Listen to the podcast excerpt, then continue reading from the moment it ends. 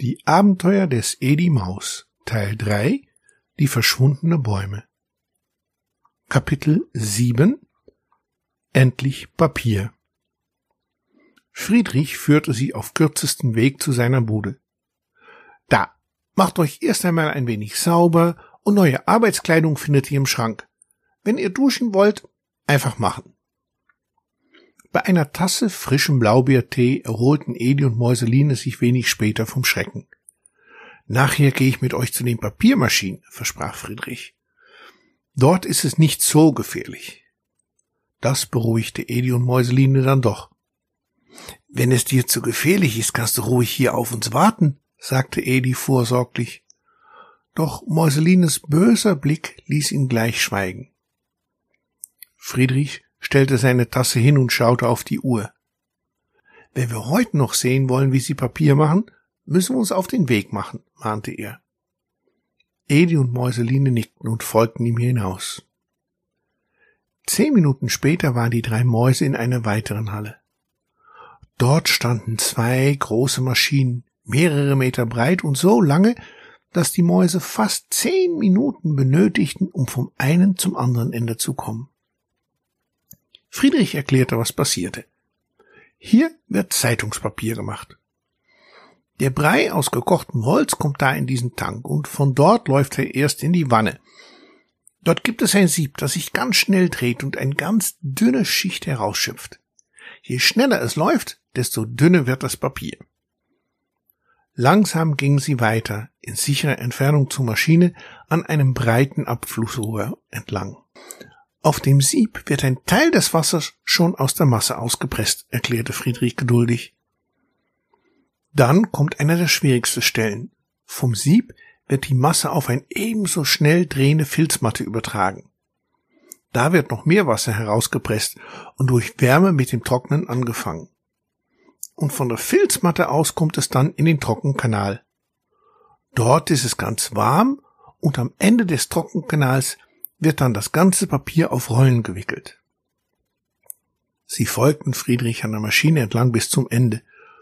Dort sahen sie, wie die Maschine ein mehrere Meter breite Rolle ausspuckte.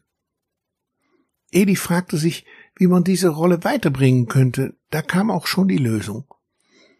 Ein Gabelstapler mit einem großen Klammer vorne kam in die Halle, griff damit eine Seite der Rolle und hatte einen Teil der Rolle in seinem Maul. Vorsichtig hob der Fahrer das Stück an und drehte die Rolle. Dann wartete er einen Augenblick und rief zu einer Frau an der Maschine 725 Kilo. Die Frau nahm ein weißes Blatt mit Zahlen darauf und klebte es auf die Rolle. Mit einem dicken Stift schrieb sie Datum und Gewicht auf die Rolle. Dann nahm der Fahrer die Rolle mit. Wie kommt es, dass die Rolle sich so einfach auseinandernehmen lässt, wollte Mäuseline wissen. Hm, einfach. Am Ende der Maschine sind Messer. Das Papier läuft darüber und so trennen sich die Teile. Der Kunde sagt vorher, wie breit er seine Rolle haben will, damit sie in seine Druckmaschine passen und er ohne Abfall die Zeitung drucken kann. Und wie viel ist denn auf so eine Rolle? fragte Edi. Ganz viel, sagte Friedrich. Wenn man das Papier ausrollen würde, würde ein Mensch eine, wenn nicht zwei Stunden benötigen, da entlang zu laufen. Und warum schreiben Sie nicht darauf, wie viele Zeitungen man aus so einer Rolle machen kann? Ganz einfach, weil die Zeitungen unterschiedlich groß sind, sagte Mäuseline, noch bevor Friedrich antworten konnte. Im Wald finden wir manchmal Papier, sagte Edi nachdenkend. Das ist aber viel weißer oder auch ganz bunt. Woher kommt das denn? Ja, dazu benutzen sie weniger oder gar kein Holz, erklärte Friedrich. Hier wird nur Zeitungspapier gemacht. Da ist ziemlich viel Holz drin. Edi nickte. Früher machten sie Papier nicht aus Holz, sondern aus Stoff, erklärte Friedrich. Wurde der Stoff auch gekocht? fragte Mäuseline. Oh weia, da fragst du etwas. Ich kenne mich da nicht so gut aus.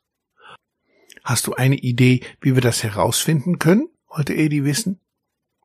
Friedrich dachte einen Augenblick nach. Dann erhält er sich sein Blick.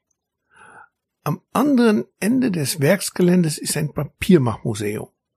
Dort kenne ich eine Handwerksmaus. Der Herr ist schon ziemlich alt und jeder nennt ihn Dadderich. Er kann euch das nicht nur erklären, sondern auch zeigen und vielleicht könnt ihr sogar selbst Papier bei ihm machen.